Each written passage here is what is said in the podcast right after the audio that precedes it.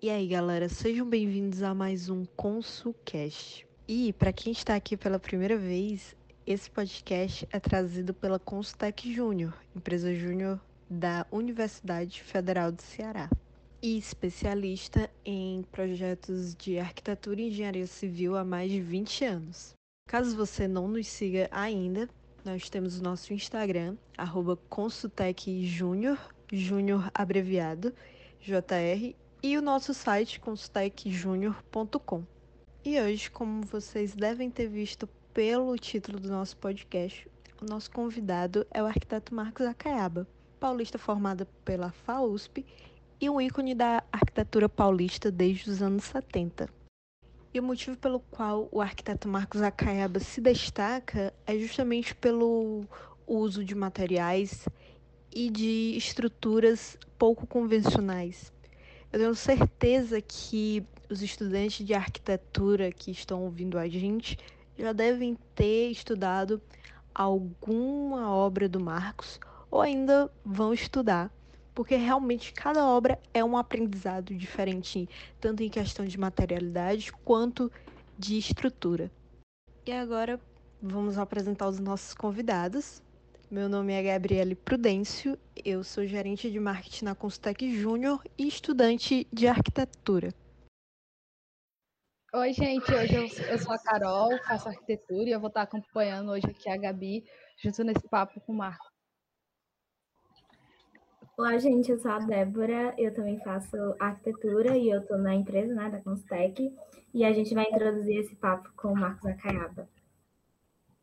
Bom, é, eu sou um arquiteto nascido em São Paulo em 1944 e estudei na FAO, USP, de 1964 a 69 Comecei a dar aula em 1970, em Santos. É, e comecei a dar aula de urbanismo, porque tinha já um, um currículo bom de urbanismo, assim, mesmo que recém-formado, tinha participado de vários projetos é, de urbanismo, então fui dar aula de urbanismo em Santos, convidado até pelo diretor da escola, fundador da escola, Oswaldo Correia Gonçalves. Eu dei aula com ele durante três anos, quando eu fui convidado a dar aula na FAO, na FAO USP, a escola onde eu me formei.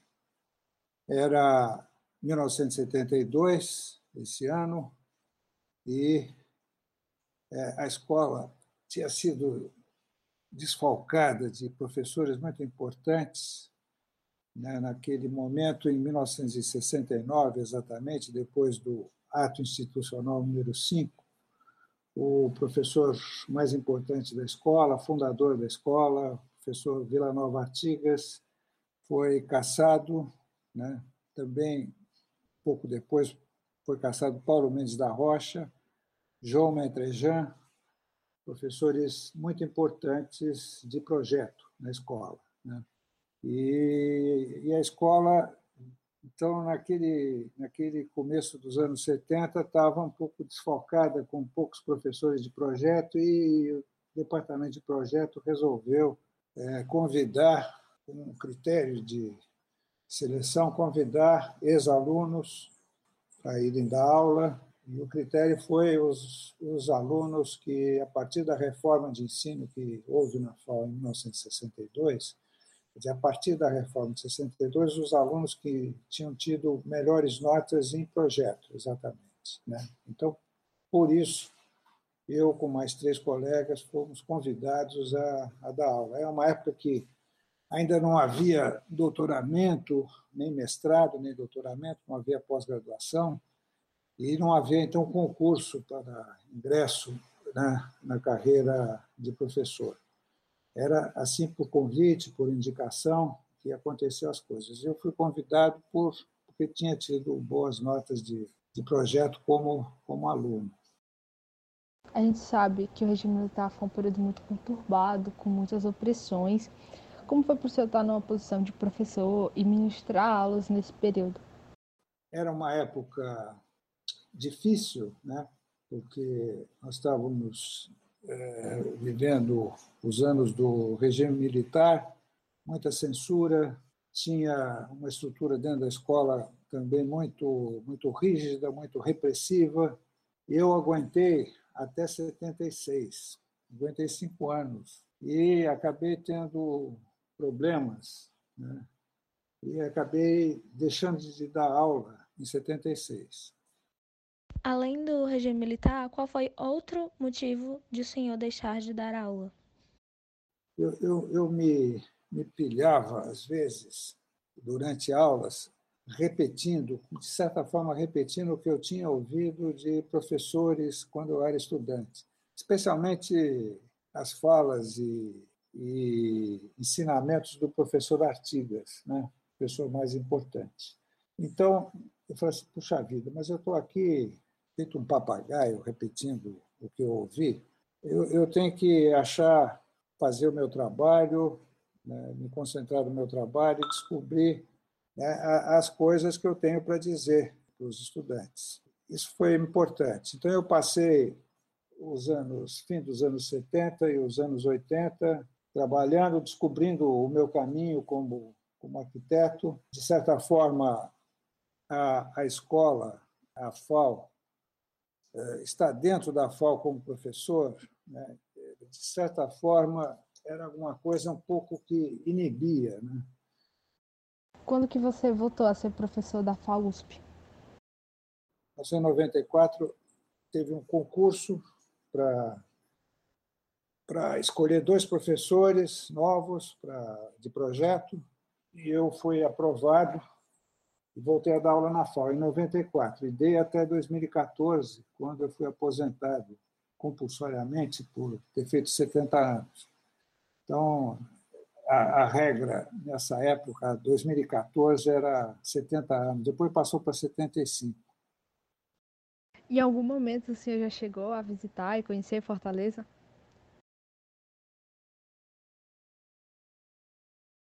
Em 94, eu fui convidado para dar uma conferência no Congresso Brasileiro de Arquitetos que aconteceu em Fortaleza, em 1994. Quem eu acho que me indicou, né, da organização do Congresso, que me indicou para ser convidado para dar uma conferência, foi o Campelo Costa. Vocês devem conhecer arquiteto Campelo Costa, deve conhecer. Sim. Ele é professor? Eu, eu acho que deve ter ele sido. Ele foi, ele não, não é mais. É, é, o Campelo, por acaso, acho que um, um, ano ou dois antes, a gente esteve juntos em, em Mogi das Cruzes, na Faculdade de Arquitetura de Mogi das Cruzes, num, numa semana de arquitetura. Participamos de uma, uma mesa redonda e aí a gente ficou amigo. Eu, eu gostei muito da fala dele, conversamos em público, assim foi uma conversa em público muito interessante. O Campeiro Costa, eu acho que foi ele que me indicou para a organização do congresso para dar uma conferência. E foi importante, foi acho que a primeira conferência realmente importante que eu fui convidado para dar foi em 94. Tinha entre os conferencistas tinha o Paulo Mendes da Rocha, tinha o Luiz Paulo Conde, e tinha sido prefeito do Rio de Janeiro, inclusive. Tinha o Borsoi, do Recife. Né? Ele é carioca, mas fez a obra dele principalmente no Recife. Depois tinha estrangeiros importantes, especialmente o Fernando Távora. O Fernando Távora, se vocês eh, não conhecem, é o, vamos dizer, é o equivalente ao Artigas em Portugal. Ele é o professor, o mestre desse famoso hoje Álvaro Cisa. Álvaro Cisa trabalhou no escritório, foi estagiário do Távora, foi aluno. O Távora é, é o, era o papa da arquitetura portuguesa. E ele estava convidado para dar para dar aula, para dar uma conferência também em Fortaleza. Foi, foi muito importante. Então eu, eu me esforcei muito, preparei uma, uma conferência caprichada com as coisas que eu tinha feito até então. 94 já tinha coisas de estrutura de madeira, tinha a casa do Hélio Olga, a casa Baeta, que era uma casa de estrutura triangular, modulação triangular, estava em obra. Eu me lembro que mostrei, mostrei fotos da obra da casa Baeta. Muito bem. Então, a passagem foi a seguinte: tinha um colega que eu já tinha encontrado no aeroporto assim que a gente chegou. Eu fui no mesmo voo que foi o Paulo Mendes da Rocha e estava lá nos esperando o, o Furtado, Rocha Furtado, é, cearense de, de Fortaleza, professor. Ele foi o meio que o fundador da faculdade é, aí em Fortaleza. Meio que fundador, ele até levou o nosso professor querido, o grande professor da FAO, Flávio Mota, no começo da escola, para implantar a escola em Fortaleza. E o Furtado, muito amigo meu, foi colega de FAO, um ano na minha frente, ele, primeiro, eh, na hora que eu terminei minha conferência, que, que foi, foi muito aplaudida e tal, foi bem recebida, era, era, foi boa mesmo, eu caprichei. Eu me lembro que eu desci para foi num centro de convenções enorme em Fortaleza, um centro de convenções, tinha um auditório magnífico, maravilhoso. Não me lembro o nome do centro de convenções. Mas é, quando eu desci da escadaria do, do auditório para o saguão, estava no pé da escada exatamente o Fernando Távora, né? o grande mestre português, que veio me cumprimentar e disse que gostou muito, etc. e tal. E, aí eu fiquei muito contente, até meio inibido, né? me chamava o Fernando Távora, falando isso para mim. Aí, em seguida, estava o Furtado, esse meu colega da FAO. Mas aí ele pega, coisa assim de colega de FAO, meio que provocação, ele fala assim: Olha, eu nunca, falou assim para mim, nunca poderia esperar um aluno do Artigas apresentar o que acabou, acabou de ser apresentado aqui.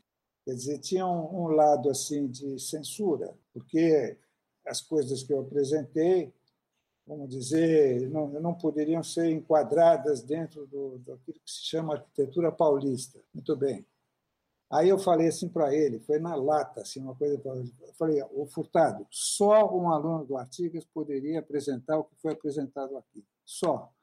Porque, exatamente, ao contrário do que muita gente pensa, o, o Artigas era muito aberto, ele, ele não era amarrado numa uma coisa só num estilo. Ele ele experimentava muito e no fim da vida, inclusive, ele andou fazendo projetos com estrutura de madeira, com telhado. Tem uma famosa foto do Artigas fazendo uma maquete de um telhado, assim, de peças de madeira. Então, é, o Artigas era muito aberto, muito aberto à pesquisa, à inovação. Então, eu falei com toda honestidade para o Furtado, olha, só um aluno do Artigas podia apresentar o que foi apresentado aqui, muito ao contrário do que você está pensando. Então, para vocês verem o peso da escola, né? uma certa censura. Disse, olha, você tem que fazer de acordo com certas regras. Quer dizer, ter saído da escola não foi por isso, mas foi problemas políticos, para mim foi muito importante. Eu passei os anos 80 todos recusando convites de, de voltar da aula. Da FAO, na FAO houve convites, em Santos, exatamente o filho do Artigas, o Júlio Artigas, que era professor em Santos, ele praticamente todo ano ele me convidava, me ligava, falou, escuta, você não quer vir dar aula em Santos? Eu falei, não, não quero. Não, não quero porque eu estava concentrado né, em descobrir o meu caminho. E aí teve essa, essa coisa de ficar esse tempo todo sem dar aula, coisa que, de repente, eu me arrependo um pouco, porque eu adoro dar aula. Eu continuo dando aula, quer dizer, fui aposentado compulsoriamente, mas eu tenho dado aula como professor convidado na FAO constantemente, quer dizer, todo semestre eu estou participando de cursos. Agora, então, que, que tem essa eu estou aqui na, nessa minha casa, no meio da mata, no litoral, em cima da, da praia, essa casa que eu fiz com três pontos de apoio, uma casa meio triangular, no meio da mata, é aqui que eu estou ficando mais, muito mais do que em São Paulo, porque hoje a gente faz tudo pela internet, não é, com essa pandemia, então tanto faz. Então eu, aqui eu realmente me sinto melhor. Show. É, você falou né, desse momento com as faculdades, sobre pesquisa em projeto. Eu queria saber é, qual é o livro, o gênero de livro que o senhor mais gosta de ler no dia a dia, que o senhor mais lê hoje? Ah, eu gosto de, de literatura, de romance, romance bem escrito, Clarice Lispector, eu gosto muito. Gosto demais. Clarice Lispector. Eu gosto muito de Machado de Assis. Claro que eu gosto. Eu gosto de Essa de Queiroz, português. E, e gosto de uns caras americanos, né? especialmente um, um cara que eu li tudo dele, fiquei até triste quando ele morreu, Charles Bukowski. Era um, um cara filho de alemão, cresceu nos Estados Unidos e o pai foi para Califórnia, Los Angeles, e é de uma geração que começou a escrever no fim dos anos 40, começo dos anos 50, geração é, um pouco, ele não era exatamente uma geração beat, e ele é um cara que bem marginal, sabe? Bem marginal. O mais marginal que você pode imaginar, sabe? Alcoólatra, é, alcoólatra, mulherengo e, e meio, meio que tinha tudo quanto é emprego. O livro mais famoso dele, foi o primeiro que eu li, chama Cartas na Rua. Ele era tinha um emprego de carteiro, de entregar cartas nos Estados Unidos. Né? Ele escrevia, já escrevia, claro, ele é um talento, né? mas não, não era conhecido nem nada, e ele tinha um emprego de carteiro, é um cara genial. O Bukowski, eu li tudo, e é muito bom, escreve muito bem, e é tudo meio autobiográfico. Né? Ele conta histórias que aconteceram com ele, fantasia um pouco. Teve alguns filmes que foram feitos a partir de livros dele. Né? E gosto de outros caras. Tem o Paul Auster, também é um bom escritor americano, mais novo, está vivo. O que eu estou lendo agora não tem nada a ver de literatura, é uma, uma autobiografia escrita por um primo meu, embaixador, foi embaixador, ele já se aposentou, mas ele teve cargos em vários lugares. O último cargo dele era na entidade palestina, imagina, Ramallah, a Palestina. Teve, foi embaixador no Iraque. Ele era um embaixador que era colocado em, situações difíceis, lugares assim complicados. É um sujeito fantástico. Ele, o livro de memórias dele é, é bonito. O livro chama-se 50 anos na travessia, um embaixador numa, numa travessia de 50 anos.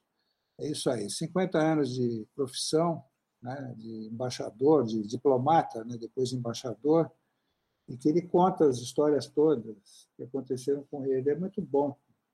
Não faz muito tempo eu li um livro enorme, a biografia do Winston Churchill, bárbaro. Né? Boa biografia, bem escrita. É ótimo é muito bom. Do Churchill, então, você leu a biografia do Churchill? Então, é ótima. É. Muito bom.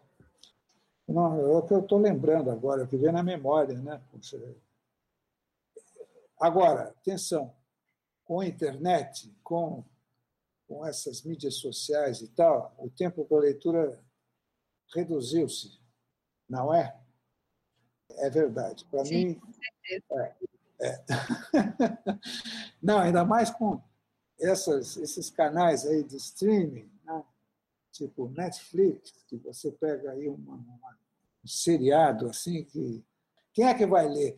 Eu, eu até leio o jornal pela metade. Olha, o jornal eu li inteiro, né? com tudo isso que aparece, que se oferece para a gente, a gente eu, de repente, falo assim, Pô, mas eu, eu não li nem a metade do jornal, pô, pelo amor de Deus, fico me cobrando. Assim. Eu não li, não. Tem um, essa coisa de dessas mídias todas que a gente tem hoje, às vezes eu falo assim, porra, meu, mas você não leu nem o Hélio Gaspar, não chegou na página do Hélio Gaspar, que absurdo, porra. não é? Bom, a gente lê, às vezes, é no, no celular, né? não é mais no, em livro nem jornal. Bom, então, leitura é isso aí. Acaiaba, que tipo de músicas você gosta de ouvir? Ah, eu ouço música direto, viu? Mas direto, assim, eu gosto de um monte de coisas e coisas boas, assim, mas, mas principalmente, olha, principalmente é, é jazz. Gosto muito e gosto muito de música clássica também. Ouço muita música clássica. Hoje cedo, enquanto fazia o café da manhã, eu já botei Johann Sebastian Bach, tocado pelo Glenn Gould, que é um pianista maravilhoso. É uma série de composições para piano do Bach, que chama-se Suites, Goldberg Suites. É uma maravilha total.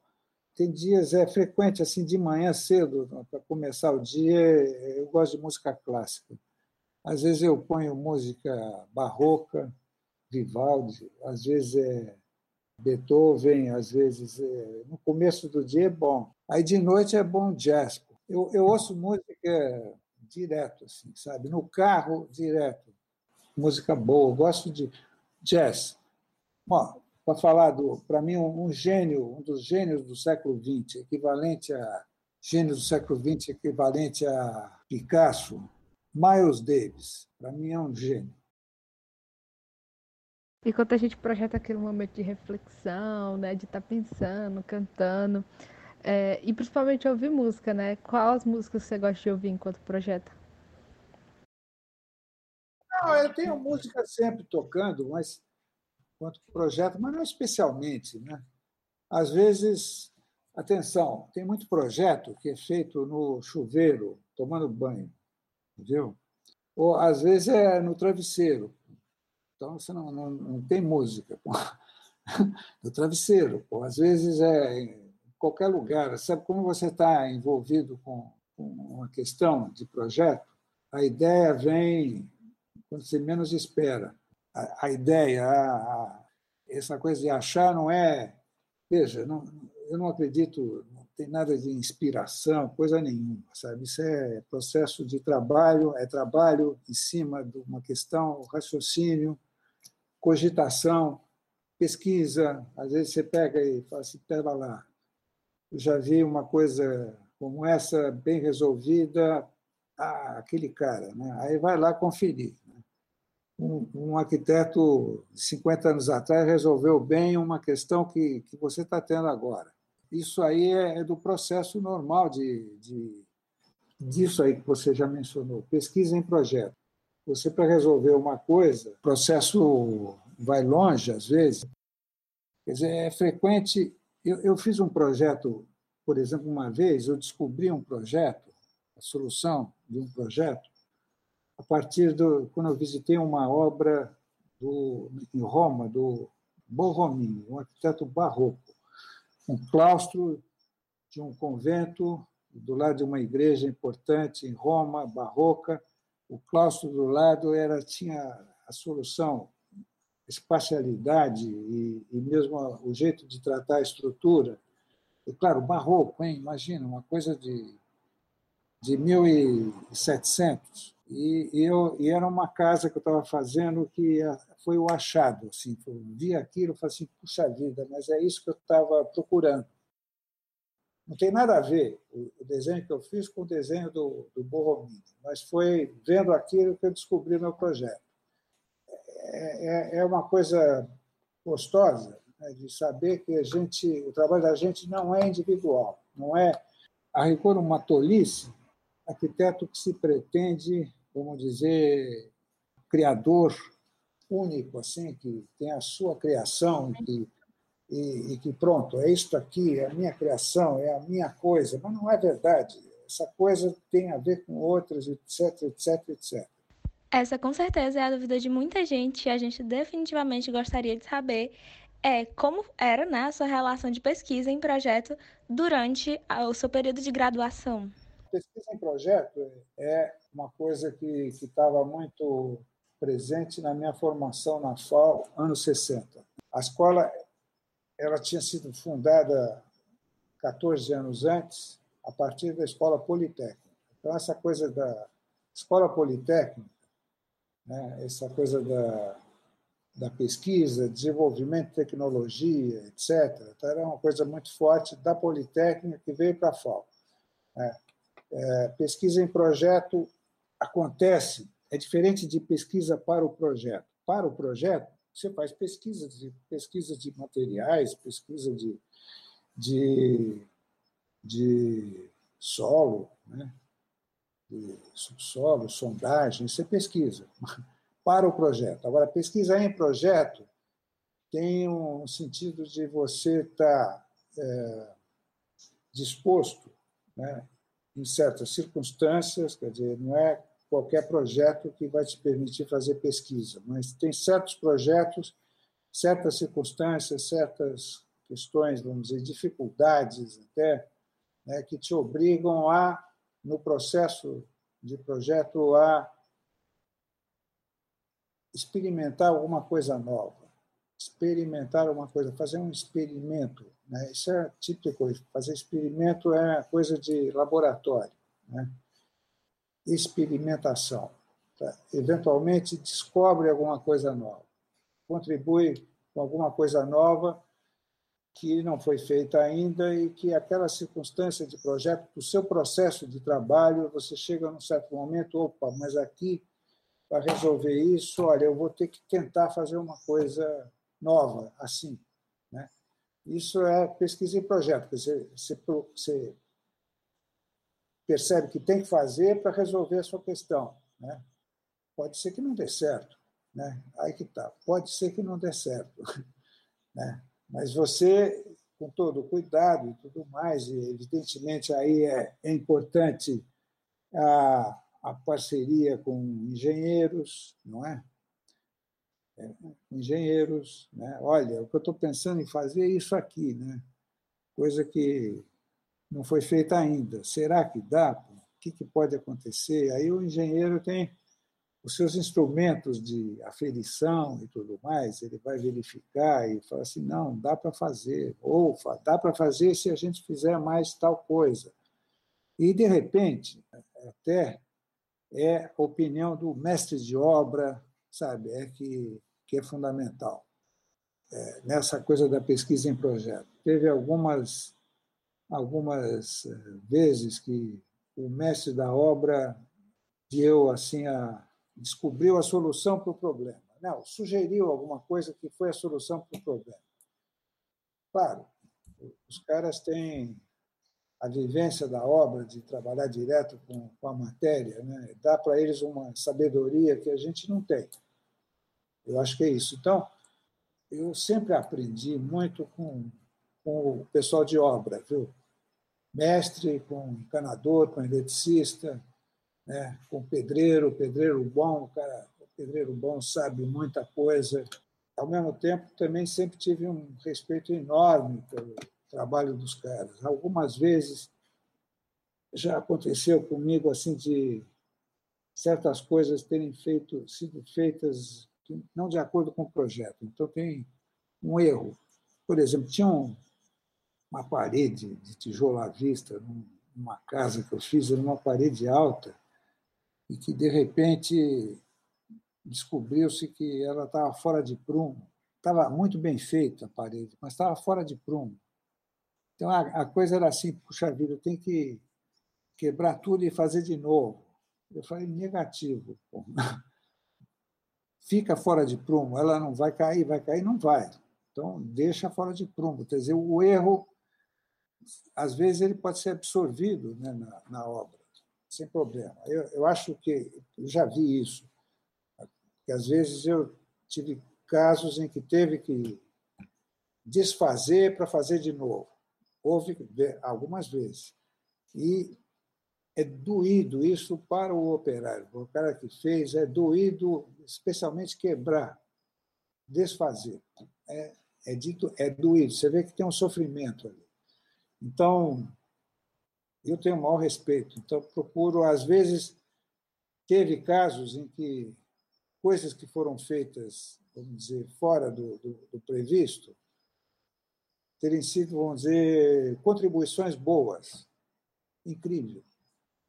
Você fala assim, não, não vou, não vou refazer isso, isso não está de acordo, não está certo, não foi feito de acordo com o projeto, mas olha, não vamos mexer e essa coisa, às vezes, obrigou você ter algumas outras atitudes para corrigir, para compensar, e que no final deu uma coisa melhor do que estava previsto inicialmente. Então, o processo da obra né, do fazer é, é muito rico.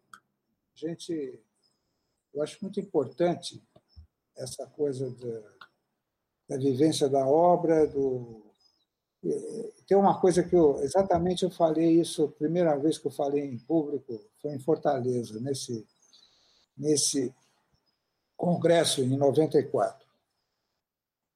A minha mulher, ela, a Marlene é, é formada na FAO também, mas ela é mais da área de história, escreveu livros de arquitetura importantes, né?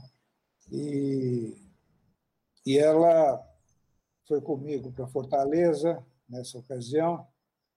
E como era uma conferência muito importante, eu levei projetor de slide. Era, era slide, 94 é slide. Levei o projetor, eu cheguei três ou quatro dias antes da minha conferência para organizar melhor, ensaiar a apresentação e tal. E aí, na, na véspera, a Marlene pegou e, e sentou assim do meu lado e, e com um caderno na mão e uma caneta, falou assim: agora fala aí, fala. E ela começou a anotar. É, eu falando o que seria a conferência. De repente, ela falou: não, mas pera lá, explica melhor essa coisa aí da, da obra que você está falando e tal. Aí foi assim para explicar. Falei assim: olha, uma coisa assim bem espontânea. Para mim, o, o, arquiteto é o primeiro operário que entra na obra. Primeiro operário que entra na obra. Né?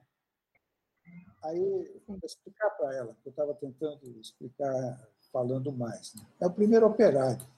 Ela anotou e falou: pô, mas isso aí é legal, hein? Puxa, essa, essa é boa.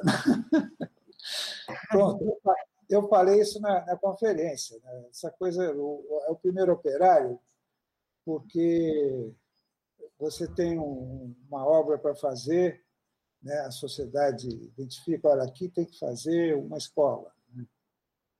É, então, o processo da obra, né, a meu ver, começa já desde aí. Na hora que se decide fazer, tem um terreno, etc., vai ter uma verba, começou o processo da obra. Quem é o, o primeiro participante da, do processo da obra que é chamado. É o arquiteto, que vai fazer a primeira tarefa. A primeira tarefa da obra é o projeto, é aquela guia, referência que vai orientar o processo de produção da obra. Né?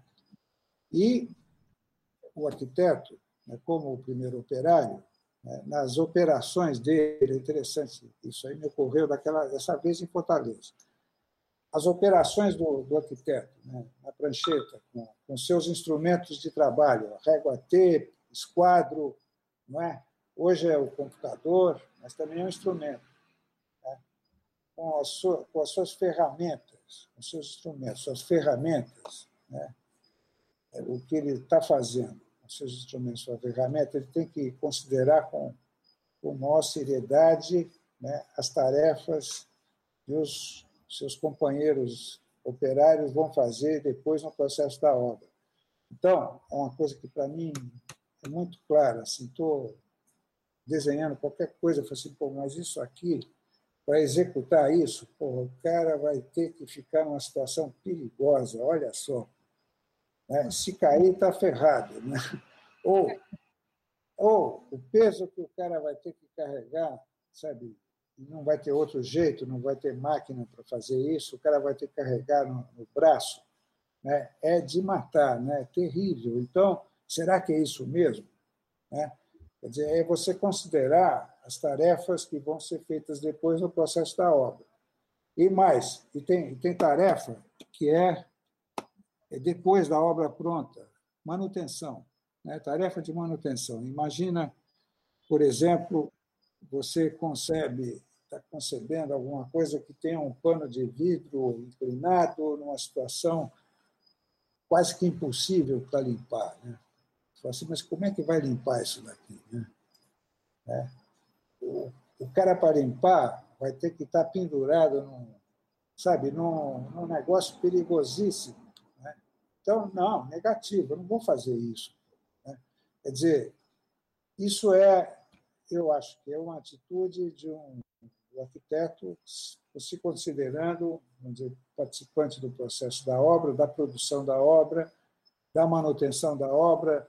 Ele não é um cara, vamos dizer, de uma outra categoria superior, assim, que concebe, etc. e tal, e depois seja o que Deus quiser. Nada a ver. Pô. Né? É, é, tem, um, tem um envolvimento direto. Ele é, é... Conta pra gente um pouco sobre a sua infância, se teve algum familiar, algum acontecimento que te influenciou sobre a arquitetura. Como era o pequeno Marcos? Olha, é, é uma coisa muito pessoal minha. Né? Tive a sorte de, de crescer num bairro né, de, de 7 a 27 anos. Eu morei num bairro meio de periferia em São Paulo, que era periferia, na frente do aeroporto de Congonhas, né? o principal aeroporto de São Paulo, até ter Guarulhos, que virou aeroporto internacional, mas era Congonhas. Era, meu pai fez um posto de gasolina na frente do aeroporto de Congonhas, isso em 1945. Né? Estava começando a construir o aeroporto. Posto de gasolina, foi o negócio dele, depois fez garagem, estacionamento, e eu cresci nesse bairro. Né? Era um bairro de todo rua de, de terra, batida, terrenos baldios, poucas casas, comecinho de favela acontecendo, de pessoal do Nordeste chegando, migrantes para trabalhar em São Paulo, baianos, né? eram baianos, principalmente, que chegavam em São Paulo nessa época. E nesse bairro, né, eu cresci meio que moleque de rua, né? andava de descalço, de, só de calção, sem camisa, né, molecada, muito bom, foi ótimo. Né? Eu até relatei isso no meu livro, foi ótimo para aprender milhares de coisas. Aprendi né, essa coisa de construção, de uma coisa de experimentação e tudo, de, de conhecimento de físico de materiais, essa coisa de você olha assim um, uma taquara, essa daqui vai servir bem, vai lá, corta, desbasta, cria a taquarinha certa para fazer a pipa que vai voar bem, entendeu? Você tem que fazer a pipa, não tinha, não, é, é não, não tinha pronta né, a pipa. A pipa, cada moleque fazia a sua. E se queria voar legal com a pipa, tinha que fazer bem feito. Né? E o bem feito era desde achar a taquara certa, cortar a taquara certa e fazer todo o processo de, do papel de seda e, da, e, do, e do, do fiozinho que amarrava e tal, etc. E tal. Bom, então foi uma, uma, uma, uma infância, adolescência com muita boa. Mas, fundamentalmente, para mim, foi esse bairro aí tinha futebol, futebol de várzea. Né? É, eu fui jogador de futebol de várzea, para vocês terem uma ideia, a partir dos 14 anos até 25 anos, 26, quando eu comecei a virar profissional, já não dava profissional arquiteto, né? Mas mas é, eu jogava, num, tinha um time sábado à tarde, um time domingo de manhã, um time domingo à tarde. Eram três times e os três eram bons. Era o jogo para valer, campo oficial, etc. E tal. Aguentava e jogava. Então, essa coisa de jogar futebol na várzea foi uma experiência que fantástica, fundamental. Para mim, para mim é, é, tem tudo a ver. Né? Tudo a ver, essa coisa tem uma, uma coisa de, de uma certa ética né, que existia na Várzea, né, entre esse futebol amador. Em São Paulo inteiro tinha milhares de campos de futebol.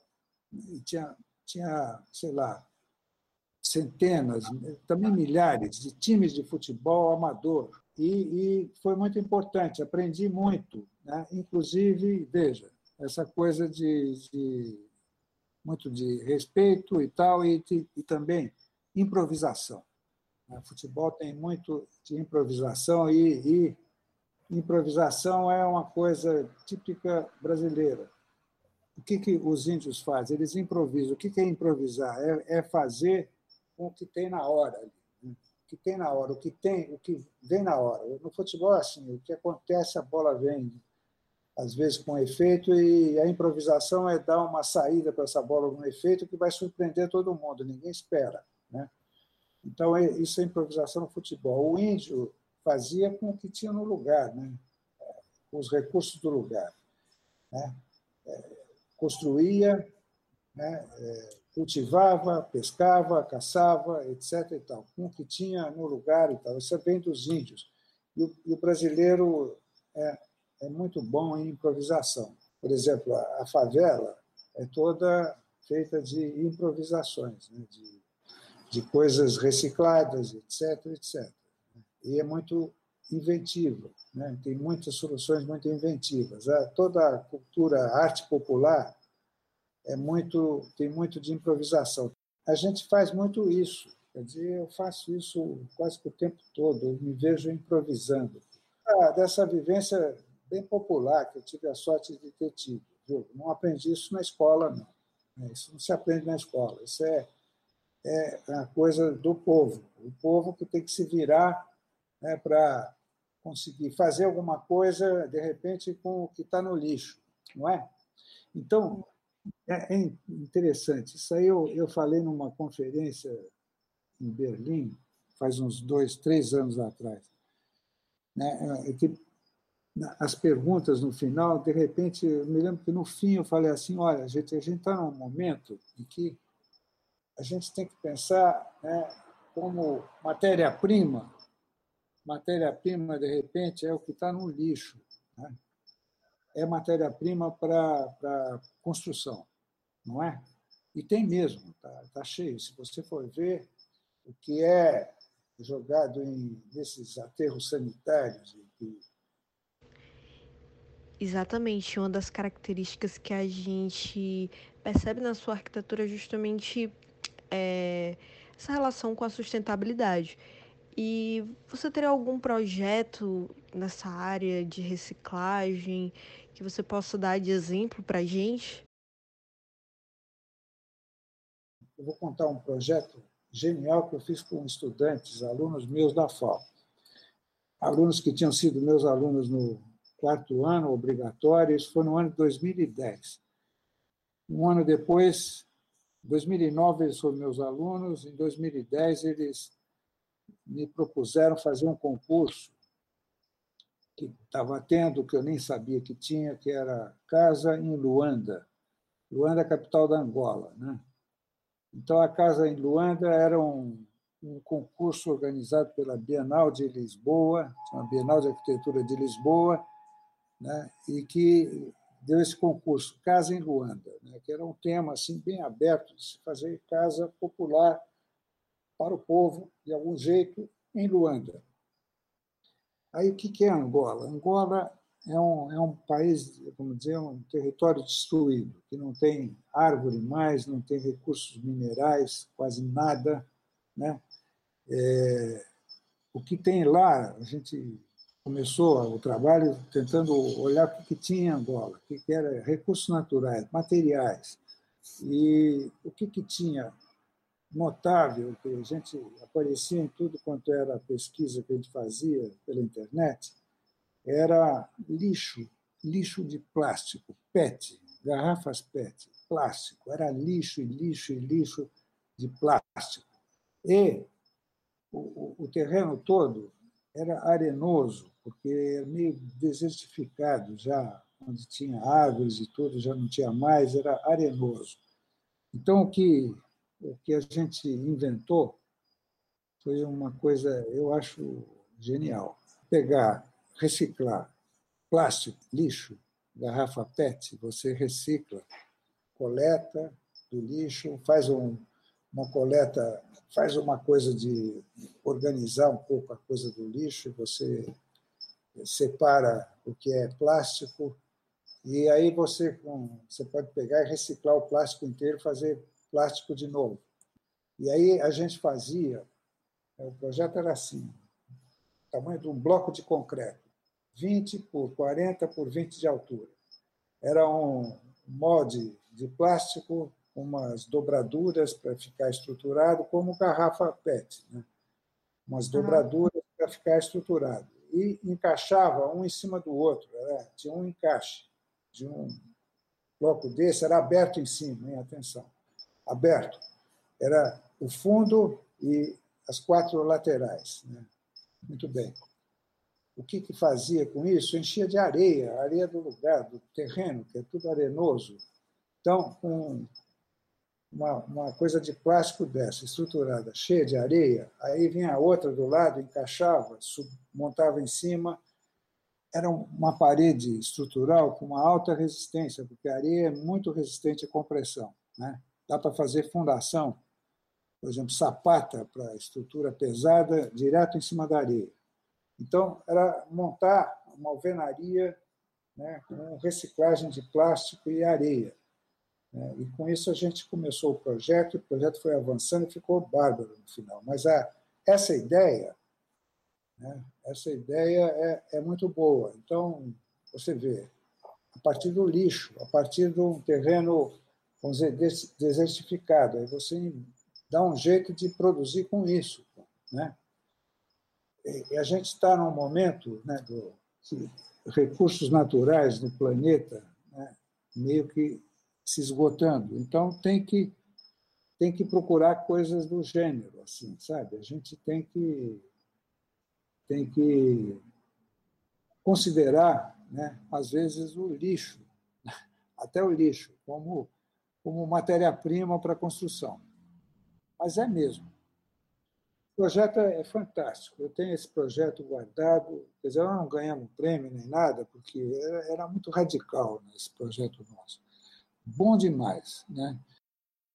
Ficando nesse bloco, né, de é, sobre a faculdade, né, que o senhor citou, é uma pergunta muito interessante também, eu acho que é dúvida de todo mundo e que nós todos devemos pensar, né, que é o que motivou, né, o que te motivou a começar o curso de arquitetura. Nossa, isso é uma história, hein? Minha mãe, ela filha de uma família assim muito muito conservadora, né? Você tem uma ideia? Minha mãe teve duas irmãs dela freiras. O meu avô, o pai da minha mãe, era muito rigoroso, muito católico, era português. E a minha mãe, ela teve uma história engraçada. Ela fez o, colégio Sion, colégio de freiras, quando ela passou para o segundo ano normal, curso normal, que é curso preparatório para professores, né? Então, ela passou para o segundo ano, a, madre diretora da, do colégio chamou minha mãe, estava lá, a professora de matemática, freira, né? a madre, madre que era professora de matemática, na sala da diretora. Então, o diretor falou assim: Olha, você agora vai, você passou para o segundo ano, você vai dar aula de matemática para o primeiro ano. Aí minha mãe ficou muito impressionada, falou: Mas como? Tal, eu tenho tem umas amigas minhas que estão, vão estar no primeiro ano, que são até mais velhas que eu, como é que eu vou dar aula? Aí a, a madre superiora falou: não, você vai dar aula porque a madre aqui falou que você já sabe mais que ela. já sabe mais do que ela. Então você tem que dar aula. Né? Aula de matemática, geometria, álgebra, essa coisa toda. Minha mãe deu aula, três anos ela deu aula, até o quarto, quarto normal, né? Até se formar, ela deu aula de matemática, geometria, álgebra, trigonometria, essas coisas todas, que ela me ensinou depois, né? Foi me ensinando. Então, a minha mãe, ela saiu da, da fazenda do meu avô e foi para São Paulo. Foi para São Paulo, tinha já irmãos mais velhos dela, que estavam em São Paulo, tinha um irmão engenheiro, foi na casa dele que ela foi morar. E aí ela, ela queria estudar arquitetura, tá? isso nos anos 30. A arquitetura era um curso que tinha dentro da escola de engenharia, engenharia civil, e arquitetura era formava engenheiros arquitetos. Né? Isso era assim né? no Brasil até começar a ter curso de arquitetura. Ela queria estudar arquitetura, engenharia, arquitetura, é o que ela queria fazer. E a família não deixou, família muito conservadora, falou: não, isso daí, olha só, não é profissão para mulher. Né? Isso é profissão de homem, não é mulher, não, não vai fazer engenharia, arquitetura, né? mexer com obra, imagina. E, e, e, não deixaram. E ela foi obrigada a estudar piano né, sem ter vocação nem nada. Então, a minha mãe, ela. Eu era pequenininho, quando eu comecei a conseguir ficar de pé, assim chegar em mesa de centro da sala de visita, tinha na mesa de centro revistas de arquitetura. Minha mãe comprava revistas de arquitetura, porque ela gostava. Tinha várias revistas que ela comprava sempre, né? eu me lembro. Habitat, que era uma revista que a Alina Bardi fazia, que era muito boa, muito séria, que tinha coisas de cultura, de arte e de arquitetura. A revista Módulo, que era feita pelo Oscar Niemeyer, revista Módulo muito boa. E comprava também revista Casa e Jardim, tinha sempre Casa e Jardim e tal.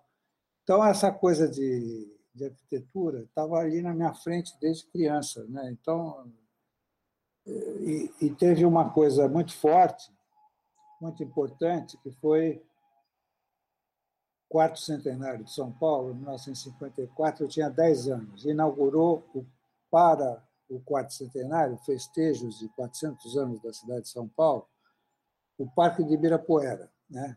que é uma maravilha total, né? projetado pelo Oscar Niemeyer, Imagina aquilo em 1954, novinho em folha, assim, cheirando a, a cal, cheirando a, tinta fresca. Né? Uma coisa impressionante. Né? Eu fiquei muito impressionado com aquilo. Até perguntei para minha mãe, me lembro perfeitamente, mas mãe, quem é que fez isso tudo aqui? Ah, é um arquiteto carioca, Oscar Niemeyer.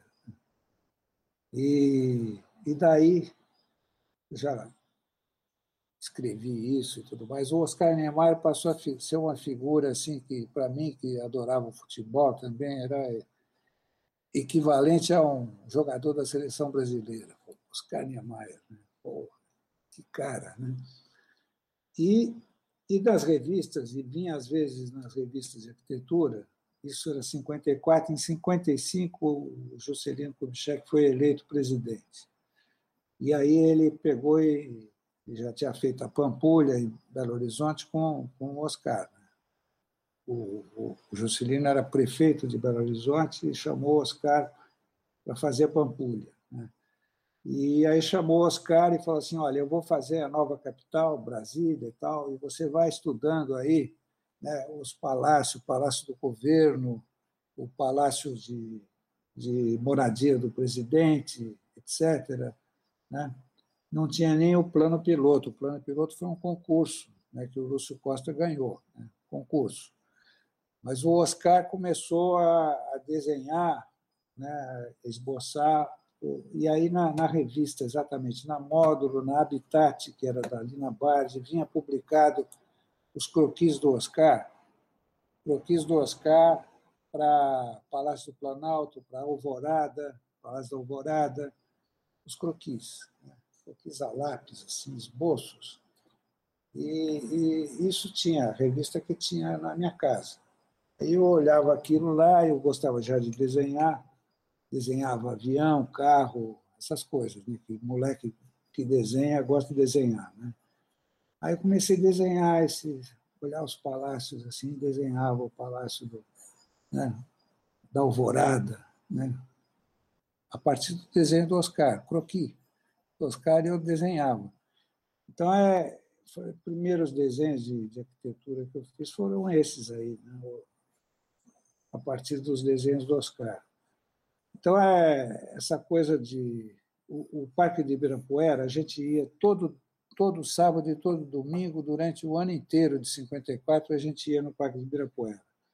Porque tinha mil coisas acontecendo, né? mil coisas de todo tipo, né? exposições fantásticas e festas e tinha parque de diversão incrível, tinha tinha concertos, tinha, eu me lembro do, na Marquise de Ibirapuera, teve um domingo à tarde, eu me lembro que num palco assim, o povo todo dançando, um conjunto de samba paulista, Demônios da Garoa é um conjunto de samba maravilhoso que tocava músicas do Adoniran Barbosa, né?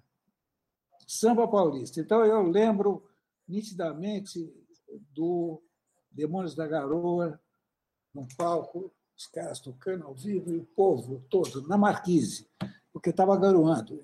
Era um dia, uma tarde com garoa, E, quer dizer, é uma experiência única. E, quer dizer, aí, né, coisa de moleque, né? Eu morava na frente do aeroporto, então uma coisa, não, eu vou ser piloto de avião. Quando eu crescer, vou ser piloto de avião. Ou vou ser arquiteto. Ou, né, não, vou ser jogador de futebol. Não, mas jogador de futebol, eu mais adiante um pouco eu percebi que eu até podia jogar, né, mas eu nunca ia jogar num time grande, ia ser titular de um time grande. Eu podia jogar num time do interior, assim até dava para jogar, ia ser um jogador mais ou menos. Né? Então já tirei isso da frente e resolvi ser arquiteto.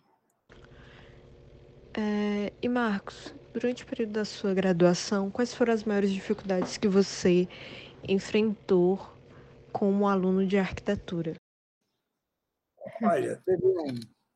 Não, é dificuldade. Eu vou contar uma, um episódio típico daqueles anos 60, a época de o regime militar e tal. Então, teve um, um em 66, assumiu a diretoria um professor, diretor, né? era um professor é, de geometria descritiva, professor da Poli, e que era o cara mais, vamos dizer, reacionário que tinha na escola, mais conservador e né, que tinha era esse cara. E ele, na primeira reunião que teve de congrega, da congregação, né, ele como diretor, ele começou a fala dele falando assim: olha, pessoal, eu vou botar ordem nesta bagunça comunista, que é esta escola, bagunça comunista. Está aqui a, a, portaria, uma portaria, baixou uma portaria, já estava escrita, redigida, onde o, o, o aluno né, podia só ter dependência de um ano atrás. Se tivesse é, por exemplo, eu tive exatamente nesse ano, né, eu não tinha passado ainda em resistência dos materiais, que era do segundo ano. Né, e só. O resto estava tudo, tudo aprovado. Eu não pude me matricular em nenhuma disciplina do quarto ano. Tá? Eu passei um ano inteiro fazendo só resistência dos materiais. Ia uma manhã por semana na FAO, né? e o que, vamos dizer, perdi o ano, né? essa coisa, perder o ano, né? perde o ano. Igual, né, o meu caso, teve, sei lá, 60%, 70% da escola, dos colegas, perderam também. Né? Porque dependência de dois, três anos atrás era normal, o cara ia pendurando coisas e tal, e ia passando, ia levando. Né? No final, tinha que ter aprovação em tudo, mas não tinha essa regra. Então, essa regra fez com que 60%, 70% da, da escola, vamos dizer, perdesse um ano. Para mim foi uma sorte, porque o que, que eu vou fazer agora? Um ano só com uma disciplina, né? Aí arranjei um estágio né, num escritório né, de um, um cara com quem eu já tinha um contato. O filho dele era meu colega de classe o meu pai tinha sido o primeiro cliente dele assim que ele se formou na Politécnica. Era um engenheiro arquiteto da Politécnica. É, em 1946, né, ele se formou na Poli e o meu pai foi o primeiro cliente, fez uma casa no bairro de Sumaré. Uma casa moderna, era um ótimo arquiteto, esse cara. Depois ele fez o projeto, começou a obra da casa, e, e aí o pai dele, que era um engenheiro suíço muito importante, que veio para o Brasil convidado pelos industriais paulistas para fazer uma pesquisa, ver como é que poderia a indústria paulista se desenvolver. Esse engenheiro suíço, né, ele de nome Mange, ele fez uma pesquisa grande, foi visitar indústrias em São Paulo e tal, e aí a proposta dele foi a criação do Senai. O Senai é um Serviço Nacional da Indústria, que é, que é uma escola de formação de, né, para operários da indústria de, de todas as áreas, é uma coisa de formação de técnicos e, e operários. Importantíssimo o Senai. O filho dele, Mange, é esse cara que fez a casa dos meus pais. E como esse engenheiro suíço, o pai dele era muito influente, já como engenheiro na Suíça, ele arranjou para o Mange um estágio com o Le Corbusier. O Mange foi para Paris trabalhou né, na época da Unité d'Habitation de Marseille, que era o fim dos anos 40. Obras muito importantes, um período do Corbusier muito importante, quer dizer, todos os períodos do Corbusier são importantes, mas esse é muito importante. O Mange trabalhou lá. Quando voltou, a casa estava, a obra estava parada. Ele voltou um ano e meio depois. Obra parada e aí arranjou até um empréstimo para o meu pai terminar a obra, parada porque eu tinha acabado o dinheiro. Uma, uma, amiga da família dele emprestou dinheiro com juros camaradas e tal, e deu para terminar a obra. Então, tinha essa história anterior. Né? Meu pai, primeiro cliente que ele teve. Né? Ele era um arquiteto importante né? nos anos 60, tinha obras grandes, e aí eu fui fazer um estágio com ele.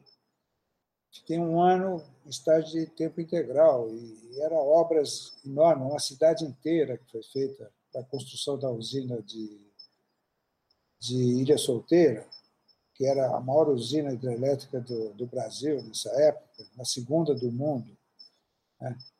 Então, foi feita uma cidade inteira para a construção da usina, uma cidade que ficou definitiva, porque era uma região onde tinha muito poucas cidades. Então, ela hoje é sede da, de uma universidade, da Unesp, além de ser um polo turístico, porque tem a represa, então tem esportes náuticos, etc. E eu trabalhei em tudo quanto é projeto dessa, dessa cidade, né, até casas de todo tipo, de projeto urbanístico, essa coisa de desenho viário, desenho viário técnico, assim, para executar, sabe, com curvas, etc., concordâncias e movimento de terra, eu aprendi a fazer tudo isso aí, né, nesse, nesse estágio que eu fiz. E, no final, o projeto que eu estava fazendo, quando terminou meu estágio, era o hospital de Ilha Solteira. Então, um projeto hospital inteiro eu estava fazendo, com, conversava com o médico, que era consultor de equipamento hospitalar, eu que ia conversar com os médicos, ele me passou isso direto, tinha uma confiança. Aprendi pacas. Né? Foi uma sorte. Aí que está. Esse problema que eu tive na escola. Né? Problema. É um problema perder um ano, eu ganhei uma experiência fantástica. Né?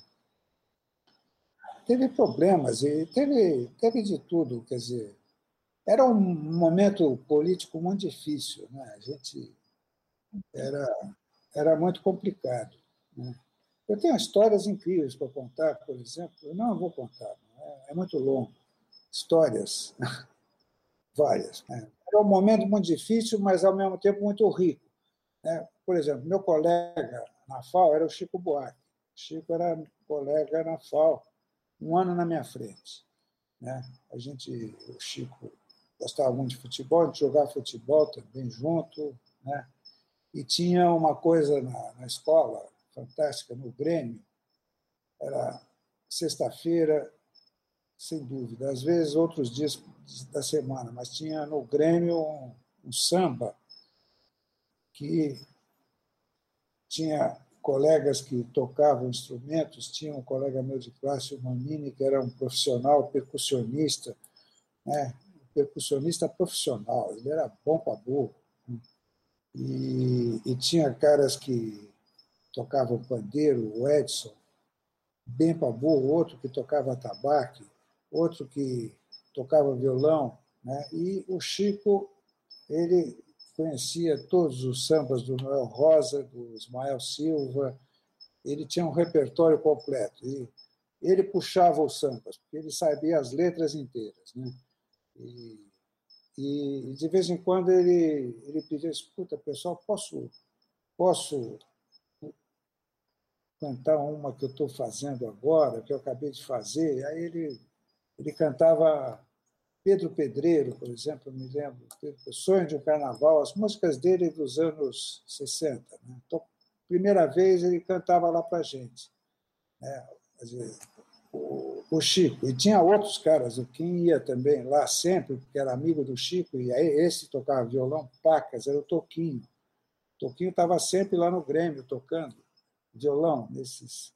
O, o nome desse, desse samba era Sambafo. Sambafo porque era, tinha samba e o bafo da cachaça, porque era a garrafa, a garrafa todo mundo tocava, tomava direto no, na garrafa. Né? Então, era, era o samba com bafo. Né? E, e, era muito bom, porque isso ia pela noite afora. E, e quando os baianos começaram a chegar em São Paulo, né, o Caetano, o Gil, o Betânia, eles iam lá também, porque ficaram amigos do Chico e tal, e frequentavam. Era muito bom. O sambafo era especial, né? E especial mesmo tinha, tinha um cara que ia sempre lá, eu não sei, acho que ele era cearense, João do Vale. Não é cearense? Não, o João do Vale é maranhense. E tinha um colega meu de classe, esse era de classe, foi até meu sócio de escritório, sócio de escritório de arquitetura, o Maranhão, Chico Maranhão. O Maranhão também virou músico profissional. Ele ganhou, quer dizer, quando o Chico ganhou o festival, da Record, com a banda, a banda empatou com a disparada do Vandré, né? Os dois ficaram em primeiro lugar. Em terceiro lugar ficou o Maranhão com Gabriela, que era um frevo muito bonito. O Maranhão, bom músico, meu amigo, né? meu padrinho de casamento, inclusive.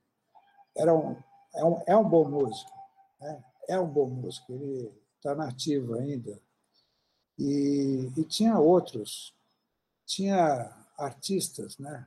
Dizer, entre os colegas tinha, naturalmente, muitos artistas plásticos que ficaram muito importantes, muito famosos. Né? É, a, a FAO era, era um, um centro cultural assim fortíssimo, uma coisa muito forte. Tinha professores maravilhosos, né? Alguns fantásticos, né? muitos. Então, a, a escola, eu só tenho quase que boas memórias assim da escola. Então, as coisas boas foram foram muito muito mais importantes. E Fala. uma coisa que a gente descobriu foi que a residência em Tijucopava ela foi projetada num software BIM, o ArchiCAD. E como que isso se iniciou, essa, como vocês conheceram o ArchiCAD, como que iniciou esse aprendizado? Bom, é, deixa eu contar. Eu, essa coisa da informática na arquitetura, né, apareceu o programa, o primeiro programa que apareceu, que ficou né, usado por todo mundo, foi o AutoCAD. Né? Programa, programa de para desenho, para projeto. Mas a, a origem do AutoCAD é para projeto mecânico. Exatamente. AutoCAD é para projeto de automóvel. Vocês sabiam disso? AutoCAD. CAD é Computer Aided Design. Né? É design, quer dizer, projeto ajudado pelo computador. CAD. AutoCAD é para automóveis, para a indústria automobilística, naturalmente muito poderosa, foi a primeira a se informatizar. Né? Então, apareceu esse software AutoCAD para projetar automóveis. Tá? E, e como ele foi o primeiro para projeto, ele acabou sendo usado em arquitetura também. Mas ele não é concebido para arquitetura não foi concebido para arquitetura. Então, ele tem, ele tem recursos, quer dizer, originalmente, inclusive o AutoCAD, isso eu estou falando do começo dos anos 90, ele, ele era difícil de usar em arquitetura. Quer dizer, todo mundo usava porque não tinha outro. Né? E quando começou a aparecer, eu me lembro que, que era né, aquela tela preta né? É, o monitor preto, né? aquele sistema DOS, né? em que tudo era comando, comando de tecla. Né? Você não. Né, pouco usava o mouse, assim, mas era comando de tecla. Né? E eu nunca fui datilógrafo, não aprendi datilografia, eu catava milho, né? catador de milho, assim, né? Com, com polegar, talvez o dedão ajudando, e, e olhe lá. Né? Então, eu, as primeiras vezes que eu tive projeto feito no, no CAD, né, no computador, foi com alguém pilotando né, né, o, o computador, eu do lado, olhando, e aquela tela preta e aqueles comandos. Ele tinha uma menina japonesa, que era aluna da FAO, que veio fazer um projeto com, com um grupo de colegas que a gente estava fazendo um concurso, e ela era a craque nesse, nesse AutoCAD, e eu ficava assim falando para ela e ela fazendo as coisas. Né? E eu olhava aqui e falei, meu Deus do céu, eu estou perdido, eu, eu, nunca vou, eu nunca vou poder trabalhar com isso aí, né? Eu não sei digitar bem, né? Quer dizer, não sou datilógrafo. Para fazer esses comandos que ela faz, essa rapidez para desenhar, nunca. Né? Então, mas, né? Isso era 91, 92.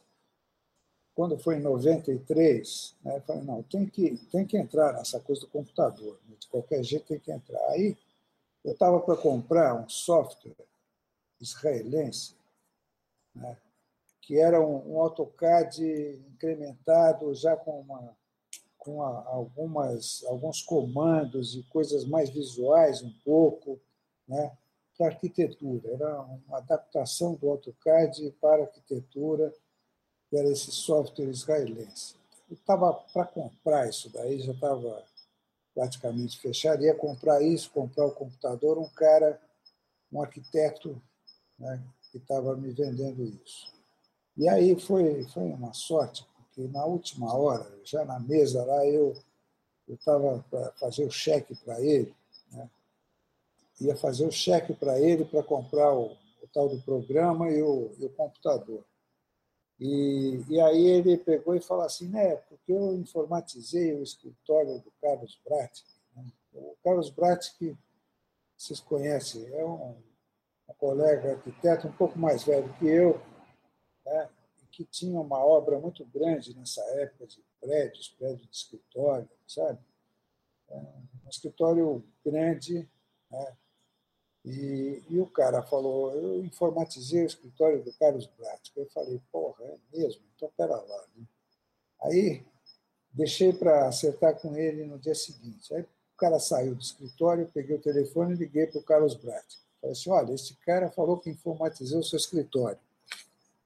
Deu certo, o cara é bom, o programa dele, o cara é legal. Aí o, o, o Carlos me falou assim, putz, esse cara é mal picareta, ele me vendeu uma impressora que nem funciona, sabe? Uma droga, esse cara, cuidado, uhum. não faz negócio com ele, né? O Carlos pegou e me falou assim, olha, olha, eu informatizei o escritório, está todo mundo aqui, está com computador e tudo, mas não está dando certo, o pessoal não está conseguindo fazer as coisas, e, e aí está os computadores tudo parado, e a gente está continuando a prancheta, né, régua e riscando.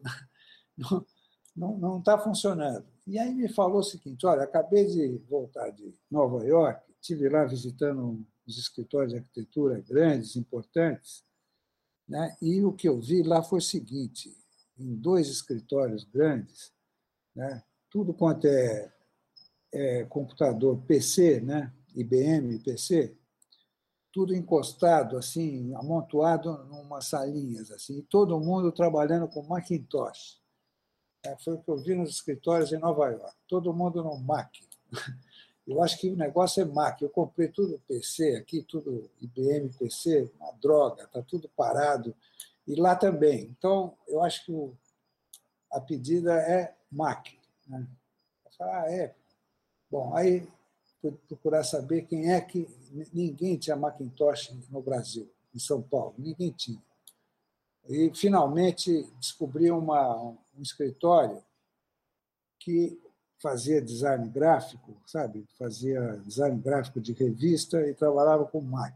né, programas gráficos para fazer revistas Macintosh.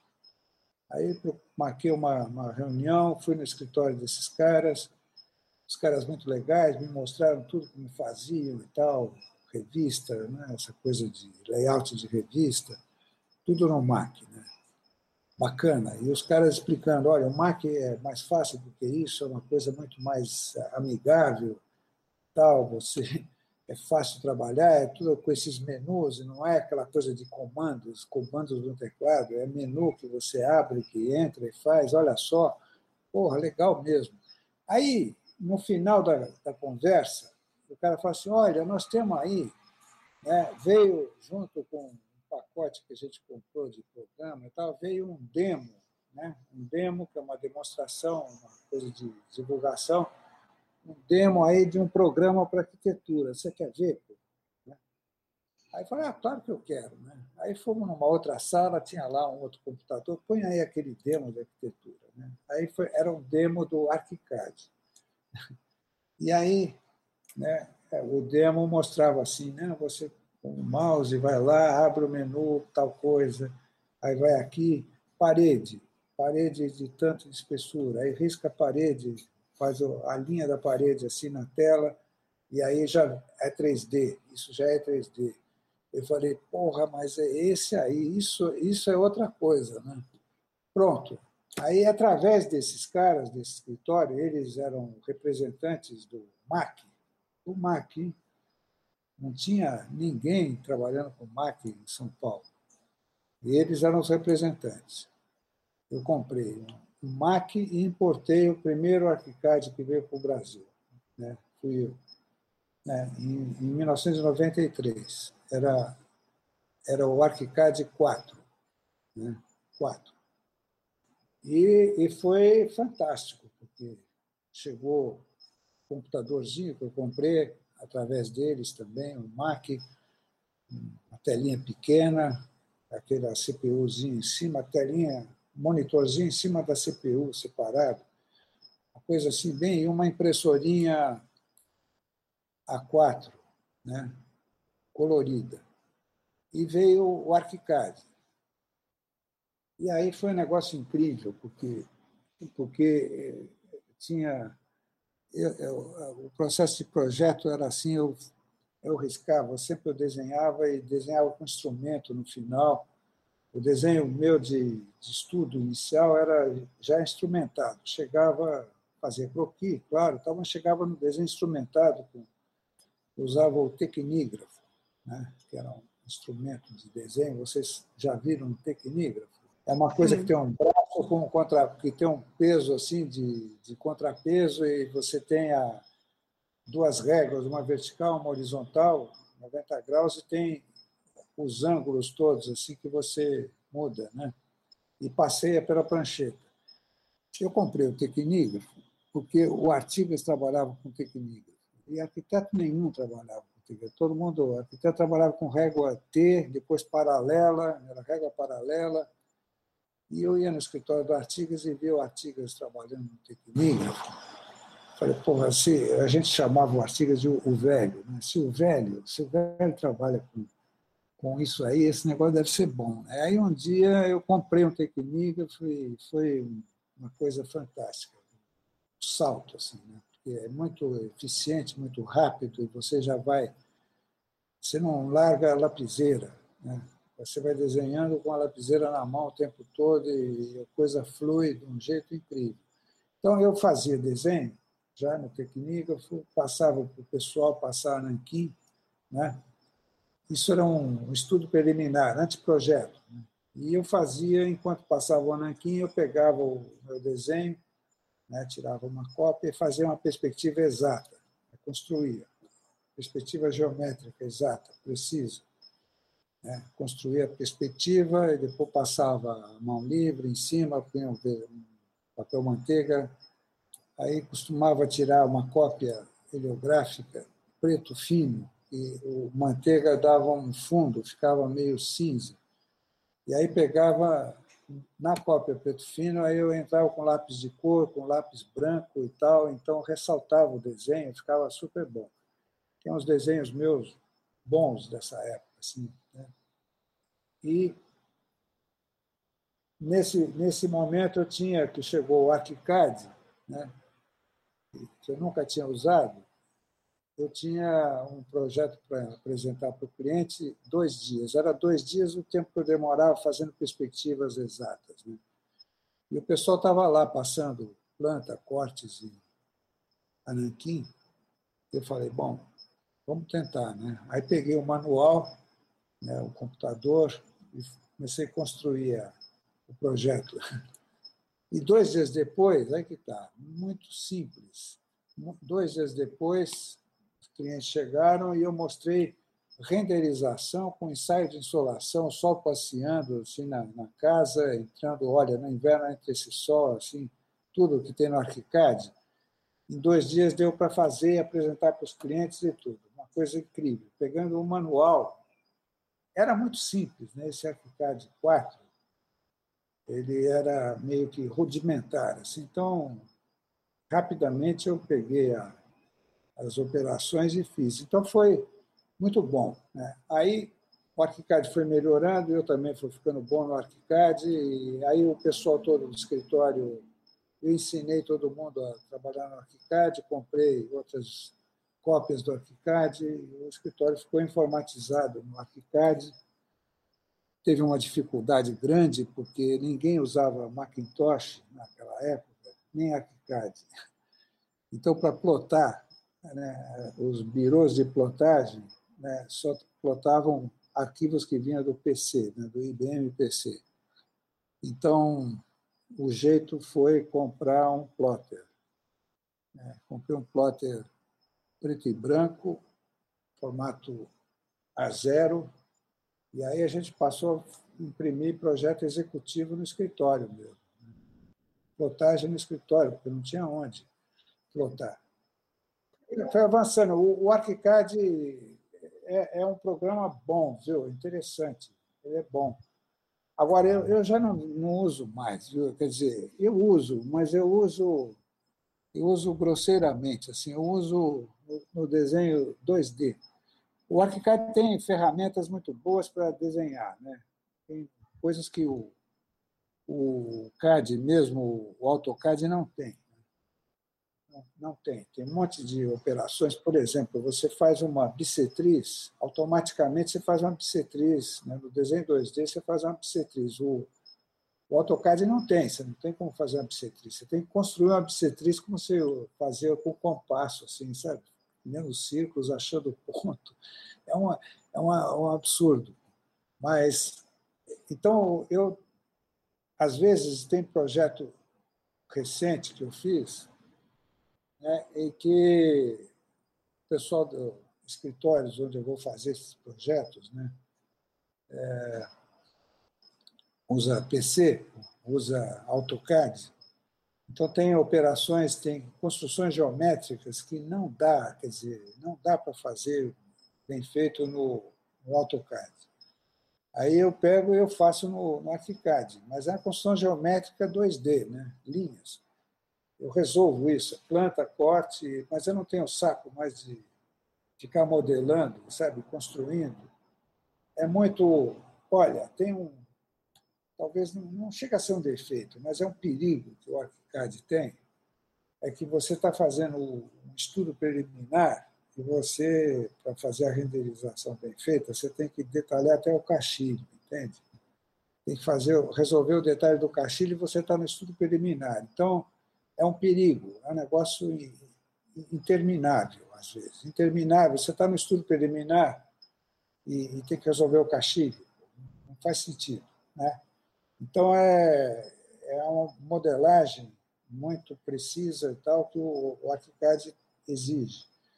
Então, é, eu, eu não tenho saco para fazer isso. Eu faço desenho 2D, que é muito bom, né?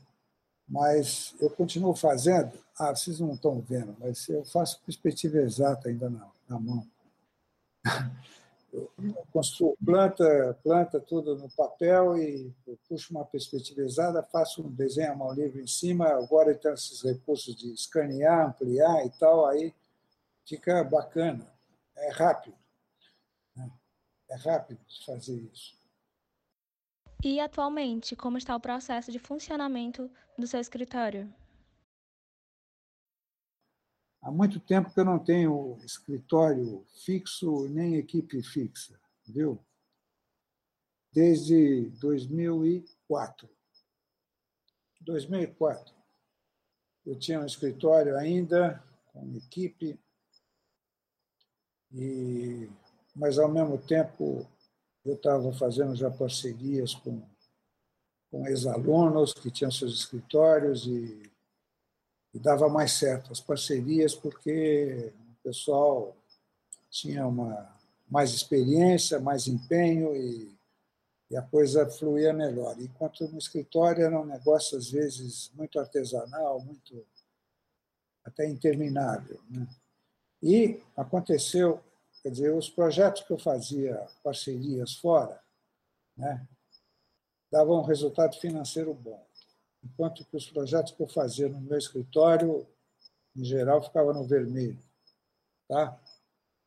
E aí, exatamente em 2004, teve um domingo que o prédio inteiro onde eu tinha escritório foi assaltado. Teve ladrões profissionais que entraram, renderam o vigia, entraram com um caminhão no estacionamento de visitantes no fundo do prédio e limparam o prédio. Quer dizer, eles tinham os objetivos, tinham os escritórios que tinham coisas valiosas e que eles era o objetivo deles, evidentemente.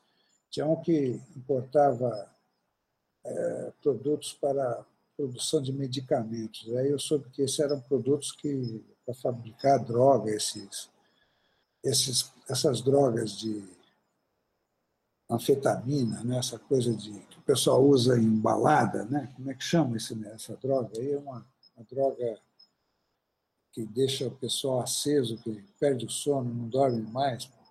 Então, esse era um. Outro era o, o escritório que dividia o andar comigo. Era meio andar esse escritório, meio andar o meu escritório de equipamentos cirúrgicos também. O cara tinha uma porta de segurança, tinha cofre tudo, e os caras arrombaram. Meu escritório não tinha segurança nenhuma, eles, enquanto estavam se esforçando para entrar nesse vizinho, meteram o pé na porta, a porta foi para baixo e levaram todos os computadores, todos. eu tinha dois Macs novinhos. Levaram oito computadores, levaram um monte de coisas e. Bom, daí eu me lembro que a, a Marlene, minha mulher, falou assim: porra, mas trabalho que você faz fora, né, escritório dos outros, está dando tão mais resultado. Pô. Fecha escritório. Bom, aí eu, eu fechei, eu peguei tudo que eu tinha, equipamento que eu tinha, dei para exatamente o pessoal com quem mais fazia parceria. Tá? É, eu continuo fazendo coisas com eles, hoje em dia, né? E, e as minhas mapotecas, arquivos, impressora, está tudo lá. Né? Eu continuo usando, mas no escritório dos outros. Então, eu estou fazendo isso já há algum tempo. Deixei de ter escritório próprio, eu faço parcerias. Assim, de acordo com o projeto, tenho o parceiro certo. Né? O, o escritório certo para dividir o trabalho. É parceiro mesmo, é sociedade faz contrato junto com o cliente, né? quando é obra pública, é um certo escritório. Aliás, é, é um escritório maravilhoso. Dois ex-alunos meus, formados no ano 2000, 2001, o Pablo Elenu e o Dudu Ferroni, Eduardo Ferroni. São ótimos. E eles acabaram de ganhar, primeiro, já tinham ganho há dois anos atrás o concurso do Museu de Ipiranga do Ipiranga, reforma do Museu do Ipiranga, ampliação, coisas novas. E agora acabaram de ganhar um concurso do Museu Nacional, aquele no Rio que pegou fogo. Eles ganharam esse concurso. E eu estou fazendo uma coisa grande, uma obra pública grande que, me chamaram para fazer, um conjunto de habitacional de habitação social para favelados previsão original era 1.300 apartamentos, né? um terreno, uma área de 45 mil metros quadrados, numa área muito central de São Paulo, um projeto muito bonito que está em andamento. Tá. tá, tem coisa pronta, tem uma quadra nova sendo construída, e, e é com esses dois ex-alunos que eu estou fazendo, no escritório deles, onde estão lá minhas coisas. Minha mapoteca está lá, tudo que. Quando eu fechei o escritório, eu dei para eles. Então, é, é, assim que eu estou trabalhando. E o Paulo Mendes da Rocha está há muito tempo fazendo a mesma coisa. Quer dizer, eu não, eu não, não fiz nada de novo. O Paulo já faz mais tempo que faz isso, desde o. Ah, o Paulo foi quando começou a ter informatização, né, de projeto de arquitetura. O Paulo não entrou na informatização, não quis nem saber. Ele foi começou a fazer com os escritórios de exatamente ex-alunos e tudo que tinha tudo informatizado. Ele não, ele tem computador no escritório dele só para administração e olhe lá, não tem computador fazendo projeto. Não. Mantém o escritório tudo, porque, né, porque é meio que um museu o escritório dele assim. Agora ele doou tudo, né, para Casa da Arquitetura em Portugal, doou todo o acervo dele. Então, eu não sei o que vai ser do escritório dele se as coisas dele, as maquetes vão embora, o que, vai ficar lá? Né? E, Marcos, é, você falou de fazer parcerias com os alunos, e eu sei que sua filha é arquiteta, você já fez algum projeto em parceria com ela? Já fiz, sim. Como é que foi essa relação de trabalho? Dificílimo. Não dá. Não. A gente só briga. Gente é, briga. Não, é a cabeça dela, né? a geração é outra. Por exemplo, para resumir, ela começa a discutir um projeto eu começo a colocar certas coisas, ela fala, pô, rapaz, mas você só pensa em construção, em estrutura, isso não tem nada a ver, não é nada disso, a coisa é outra hoje, olha, esse negócio. Você ficar pensando em construção, em estrutura, entende? Então, é, a gente acaba brigando, né? A gente fez algumas coisas juntos, né? mas não deu certo. É que tá, o projeto nem ficou bom no final, porque não teve, não teve muita harmonia no processo, entende? O projeto não, não fica bom.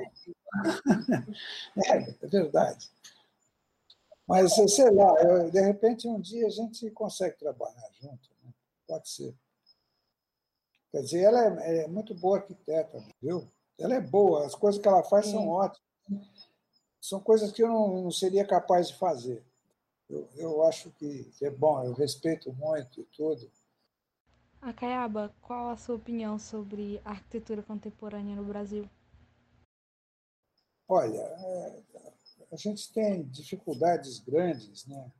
E o arquiteto sofre muito com isso, quer dizer, o, quer dizer, a, gestão pública, né, dos, dos, projetos públicos, especialmente, já foi muito melhor, já foi muito melhor. Agora está, quer dizer, essa obra pública aí, eu estou fazendo esse conjunto, sabe, conjunto Ponte dos Remédios, está até no meu site, tem, tem, tem o projeto, tem, foi publicado já, teve publicação, no site deles, do, do, do H mais F, o escritório deles chama H mais F, é um escritório já muito importante, né, por conta desses concursos que eles ganharam, tudo. vocês podem ver esse projeto. Então, mas você não imagina, começou em 2011, né, me chamaram para fazer esse projeto, 2011. E, e a, a gestão né, pública da, da, prefeitura, isso é projeto da prefeitura de São Paulo, foi mudando, né? teve momentos dificílimos. Né? Por paradoxo, quando o PT ganhou a prefeitura com Haddad, né? a SEAB, Secretaria de Habitação, ficou na mão do Maluf, né? porque tinha um acordo. Teve, não sei se vocês viram, a famosa foto do o Maluf de um lado, o Lula do outro e o Haddad no meio, os três com as mãos superpostas. Assim. Foi o pacto que eles fizeram para eleger o, Haddad, foi o pacto Lula-Maluf. E a área de, de habitação, né, exatamente porque gera obras é, com mais dinheiro e tudo mais, mais recursos, exatamente o Maluf reivindicou, né? a obra pública, tudo, gera muita propina, falando com toda clareza. Então, né, na hora que o PT, isso eu até falei, teve uma, eu fui em um outro congresso em Fortaleza mesmo, olha só que incrível, sempre Fortaleza. Isso em 2014 teve um congresso do IAB em Fortaleza. Onde eu também dei uma conferência das principais à noite, e na minha frente era num outro centro de convenções, onde tinham. As conferências eram num pavilhão de exposições gigantesco. Então, é, tinha um público de, sei lá, 1.600 pessoas assistindo. Na primeira fila estava a Beth França, que é uma colega arquiteta, que era secretária de Habitação Social e que me chamou para fazer esse projeto. É, ela tinha sido em 2011. Em 2014 já não era mais. Então, eu contei a história do projeto e tal, e a história toda, porque a Beth estava na minha frente, tudo que a gente estava sofrendo na mão do, do pessoal do Maluf. Né? E, e, é, é, assim, quer dizer, não é só a época do Maluf, depois, agora, recentemente, o Dória, o prefeito Dória, que agora é governador, ele, ele deu a área da habitação, a SEAB, Secretaria de Habitação, para esse pessoal do, dos bispos aí, do, esses bispos, né, é, Edir Macedo e companhia, esse partido que chama Republicanos. Né? Então, foi um terror também, um horror. Não sei o que, que foi pior, o pessoal do Maluf ou os, os bispos, os republicanos. Inferno. Agora, eu sei que o, o Bruno Covas foi reeleito e tal, e, e, parece que a Beth França exatamente está voltando para a Secretaria da Habitação. Deus queira, né? porque vai ser a salvação, porque a Beth França é uma excelente colega profissional, ela, ela é, é de Curitiba, é paranaense de Curitiba, e ela ela foi aluna, depois foi trabalhar na prefeitura, foi meio que cria do Jaime Lerner. É, o Jaime Lerner, vocês sabem, é engenheiro, arquiteto e foi político, foi prefeito, foi governador do Paraná e é um cara que fez é, o urbanismo todo de Curitiba, que conhecido no mundo inteiro. O Jaime Lerner é, uma, é um colega conhecido mundialmente, respeitadíssimo. E a Beth é da linha do Jaime Lerner, sabe? Ela é legal pacas. Né? Então, Deus queira que, que ela volte para a SEAB num posto em que ela possa decidir e tocar as coisas para frente, porque é terrível isso, viu? Obra pública, a gente sofre. Isso aí que está. Né? O Brasil hoje, politicamente, está pior que nunca. Vocês sabem, né? olha só o que, o que está acontecendo né? no governo federal. Né? É uma, uma, uma tragédia, como nunca, nunca houve antes nesse país, uma coisa tão horrível assim. Então, olha, é, o que pode ser a arquitetura no Brasil hoje, se não um reflexo um pouco dessa situação trágica, né? Quer dizer, não são os arquitetos, é o que tem por fazer, o que, o que os caras não deixam fazer, entende? Dizer, é um horror. É, é mesmo. Quer dizer, isso, isso tem que mudar. A gente avançar né, no plano da arquitetura e a gente, no fundo, a gente serve a sociedade, né, mas na medida que, que a política permite, né, para avançar, tem que mudar a política, tem que ter uma outra situação, tem que ter uma, uma, uma nova era, uma, uma limpeza, sei lá, não é limpeza, mas tem que ter, sei lá, uma renovação total. É, é, é isso. Quer dizer, a gente tem bons arquitetos fazendo coisas, sabe, às vezes particulares, tem, como sempre, tem casas muito boas e tal, mas são, tem casas de 2 mil metros quadrados, né? por exemplo, tem muitas por aí, muito elegantes, muito chiques e tal. Né? Tem, por exemplo, uma casa muito, muito badalada, né, do, do, meu colega, professor da FAO também, Ângelo Butti, né, a chamada Casa de Fim de Semana, que é uma em São Paulo. Você sabe, já viram essa casa de fim de semana que o Ângelo Butti fez?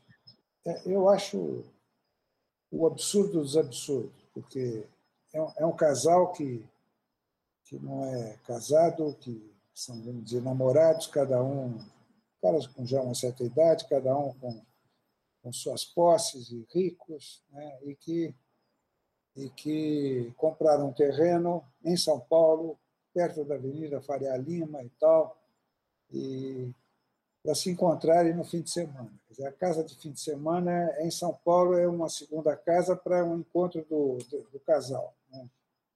E, e aí é uma casa que eu, eu lembro que o, o Ângelo, a primeira vez que ele apresentou, estavam até dando palestra junto, acho que era, foi na, na Holanda, um dia que teve uma palestra minha em seguida dele. E ele me mostrou, ele mostrou na Holanda, em Delft, esse projeto que estava no começo. Então, ele mostrou o croqui que os clientes levaram para ele. O terreno, né, um terreninho plano no meio de casas e tal. Então, tinha que ter uma casa de um caseiro, lugar para o caseiro morar. Isso era o croqui que os clientes levaram. E uma piscina, e um vestiário, e um lugar assim de churrasqueira e tal. Eles desenharam isso tudo no chão. Né? Entre os muros e, e, e as construções dos vizinhos. E aí o, o raciocínio do Ângelo, assim, muito, muito elegante, muito simples, né? explicando isso lá na Holanda. Né? É, pois é, mas aqui ia ter sombra tal, dos vizinhos e tal, então o que eu fiz foi fazer a piscina na cobertura. Né? Fiz a piscina na cobertura, que aí tem sol, tem vista, espaço aberto. Bom, muito bem, tem a piscina na cobertura. Mas aí embaixo tem uma, vamos dizer, uma. É um show de bola, assim, sabe? Aquele show de bola que o, tem de tudo, tem escadas assim especiais, tem não sei o quê, tem água que cai, tem uma cenografia toda muito especial. A, a piscina lá na cobertura, a meu ver, né, não é uma piscina muito agradável, né? porque você está olhando o telhado das casas todas, os telhados das casas e, e um cara qualquer de qualquer outra casa está te vendo na piscina do mesmo jeito que veria se fosse de né, uma piscina aberta assim. Né? Então tem uma, uma tem vamos dizer uma um esforço de fazer uma arquitetura muito mirabolante, né? rigorosamente, eu acho isso, é, com um monte de, de coisas assim muito bem desenhadas, a escada muito preciosa, a água que cai, não sei o quê, não sei o quê, depois tem lá disfarçadamente a casa do caseiro, etc. e tal. Mas olha, eu acho um absurdo, porque é, é um monumento, né? É um monumento, vamos dizer, ao ócio, né, a rigor, ao ócio, né, de um, um casal de, de, gente rica que tem esse privilégio, em vez de se encontrar num motel, gente de classe média faz, eles têm um, uma coisa assim, de uma arquitetura preciosa né, para fazer o encontro, o namoro de fim de semana. Quer dizer, então, né? Veja, isso aí é, eu acho assim, é um sintoma de um momento meio de crise, né? porque é um arquiteto de muito talento e que lhe é dado fazer uma obra como essa que é cultuada, que é uma coisa assim, coisa preciosa. Eu sei porque gente que vai visitar minha casa vem ônibus de arquitetos estrangeiros, é um roteiro. Eu vejo porque os caras postam depois as fotos no Instagram, etc. E tal. Então eles vão na FAO, vão na casa de fim de semana do Ângelo Botti, depois vão pôr na minha casa, depois vão na casa da Lina Bade, a casa de vinho. É um roteiro, assim, sabe? Que se repete muito, de estrangeiros em São Paulo. Quer dizer, eu acho estranho, né? quer dizer, nesse momento, é ter uma coisa como essa. Eu acho um absurdo essa casa de fim de semana, sinceramente. Quer dizer, eu conheço a dona, eu conheço bem, a Glorinha Calil, mas tudo bem. Conheço bem, ela foi meio que namorada do Joaquim Guedes, que era um bom arquiteto, que fez a, a reforma do apartamento dela num prédio onde a minha filha arquiteta tem apartamento também. Era vizinha da. Minha filha é vizinha da Glorinha Calil, que é, que é a, a mulher desse casal do, da casa de fim de semana. Quer dizer, é, o paradoxo é esse. Né? Marcos, e durante essa pandemia, é, como sua rotina mudou, sua forma de trabalhar, enfim? A pandemia virou as coisas de perna pro ar. A minha casa de fim de semana, né, a chamada segunda casa, e agora é a minha primeira casa. Eu estou aqui, daqui eu não saio. É aqui, como eu falei para vocês, eu estou pensando até começar a dar aula em Santos, que é aqui do lado, né, eu fico aqui pelo litoral e vou a São Paulo uma vez por semana. É o contrário, quer dizer, São Paulo é que vai ser a casa de fim de semana. Né? A casa de fim de semana é a casa de São Paulo. Não, mas aí que está, porque essa casa aqui, é, isso é interessante. Essa casa eu, eu fiz de um jeito né, não tem nenhuma casa em toda. Aqui tem quatro condomínios vizinhos aqui de gente muito rica, sabe? Eu mesmo fiz casa aqui para cliente, né? Cliente que é dono de, da casa, lojas brasileiras, lojas Marisa, imagina, uma casa de 1.100 metros quadrados, ar-condicionado central, sete suítes. Eu fiz, é uma casa até bacana, né? uma casa espetacular. Né? Mas eu fiz um monte de casas. Mas essa aqui, para mim, né, eu fiz, olha, não tem caseiro, não tem empregada e, e a manutenção sou eu que faço, eu sou o caseiro. Quer dizer, eu tenho um hobby, eu sou, meu hobby é ser caseiro de mim mesmo. Eu faço manutenção e tudo, um monte de. Eu adoro, eu tenho ferramentas aqui, eu gosto de fazer, sempre fiz isso aí, sabe? Fiz, fiz isso desde desde moleque, adolescente, eu já, já fazia as coisas. Né? Quando eu estava na FAO, eu estava na FAO, foi uma experiência fantástica. Eu fiz um veleiro de compensado naval, um veleiro grande, com mastro, tudo, um veleiro que velejou bem para burro. Eu construí o veleiro. Eu sei fazer coisas desse gênero. Então, aqui eu. Veja, a casa tem um espírito um pouco de laboratório, né?